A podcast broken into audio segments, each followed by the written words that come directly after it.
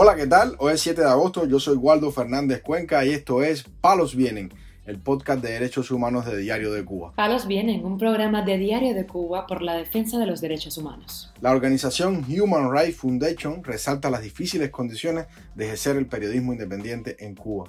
El régimen niega licencia extrapenal a presos del 11 de julio con delicado estado de salud. Fuerzas represivas del régimen amenazan y multan al activista y reportero José Antonio López Piña. Lo más relevante del día relacionado con los derechos humanos en Palos Vientos. Comenzamos informando que la ONG Human Rights Foundation denuncia en su informe titulado Amenazas contra periodistas la violencia, intimidación y acoso que enfrentan los periodistas en todo el mundo, entre los que incluye a varios casos de Cuba. En el informe de esta ONG se resalta que el pasado año más de 360 periodistas fueron encarcelados simplemente por hacer su trabajo y muchos más sufrieron algún tipo de represalia por resistirse a ser silenciados por los regímenes autoritarios en Asia, Europa del Este y América Latina. En el caso de Cuba, Human Rights Foundation expone que el periodismo en la isla, regida por una dictadura totalitaria, es un acto de desafío y menciona el caso de Abraham Jiménez Enoa, fundador de la revista digital cubana El Estornudo y columnista del Washington Post. Sobre este periodista, la ONG dice que Jiménez es parte de la generación que abrazó los pocos espacios en línea que el régimen permitió para la sociedad civil cuando Internet llegó a la isla a mediados de la segunda década del nuevo milenio. Abraham Jiménez durante años enfrentó acoso constante y se le prohibió salir del país por contar historias de la vida cotidiana en Cuba, no solo de la represión contra la disidencia, sino de las horribles condiciones de vida de millones de cubanos. El régimen hace todo lo posible para censurar historias como estas, que desmantelarían la narrativa de una sociedad idílica que han vendido al mundo exterior durante décadas, señala este informe. En la parte dedicada a Cuba, escrita por el investigador Álvaro Piallo, Recuerde también que poco después de las históricas protestas contra el régimen del 11 de julio del 2021, la dictadura lanzó una campaña de represión masiva, persiguiendo a todos los que participaron en las protestas y a los pocos periodistas independientes que cubrieron este acontecimiento. El investigador destaca también el caso de Camila Acosta, corresponsal de Cubanet y del diario español ABC, quien fue secuestrada por fuerzas de seguridad del régimen y liberada días después, con motivo de las protestas de ese día. La entidad también denunció que el régimen reprodujo en la televisión estatal cubana una conversación telefónica privada de esta periodista con un medio de noticias con sede en Miami para acusarla falsamente de ayudar a neoterroristas. Por último, Human Rights Foundation menciona el caso de Lázaro Yuri Valle Roca, quien languidece en prisión tras ser condenado a cinco años por el delito de propaganda enemiga.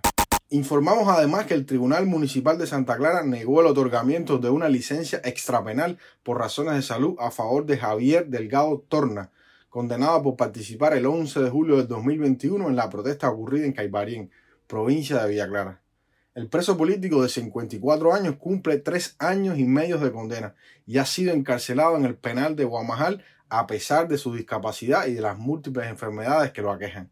La sanción a Torna tuvo un gran rechazo internacional debido a los graves problemas cardíacos, de hipertensión y diabetes que presenta este manifestante. La presión externa conllevó a que el régimen cubano finalmente le concediera en septiembre del año pasado una licencia extrapenal. Desde esa fecha, Delgado Torna estuvo en su casa, pero fue retornado a la cárcel a inicios del mes de julio de este año. En su dictamen, los jueces decidieron no acceder a la solicitud de licencia extrapenal al considerar que por su estado de salud no ha sentido el rigor de la sanción penal que le fuera impuesta y por ello sugieren al establecimiento penitenciario que lo mantengan ingresado en la sala de penados para la atención especializada.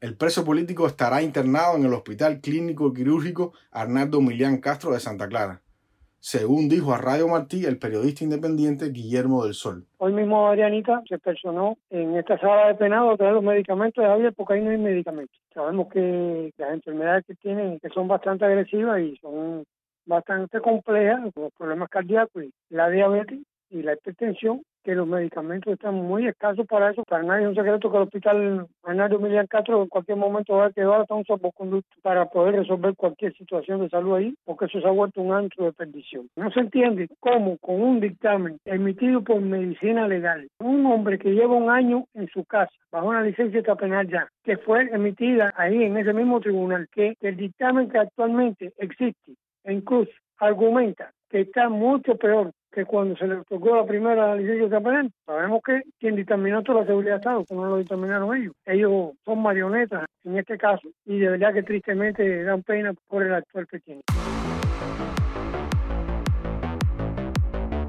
Palos viene. Para finalizar, damos a conocer que el activista y reportero santiaguero José Antonio López Piña fue detenido este viernes en la localidad del Cristo y recibió golpes y una multa debido a sus publicaciones y denuncias en redes sociales.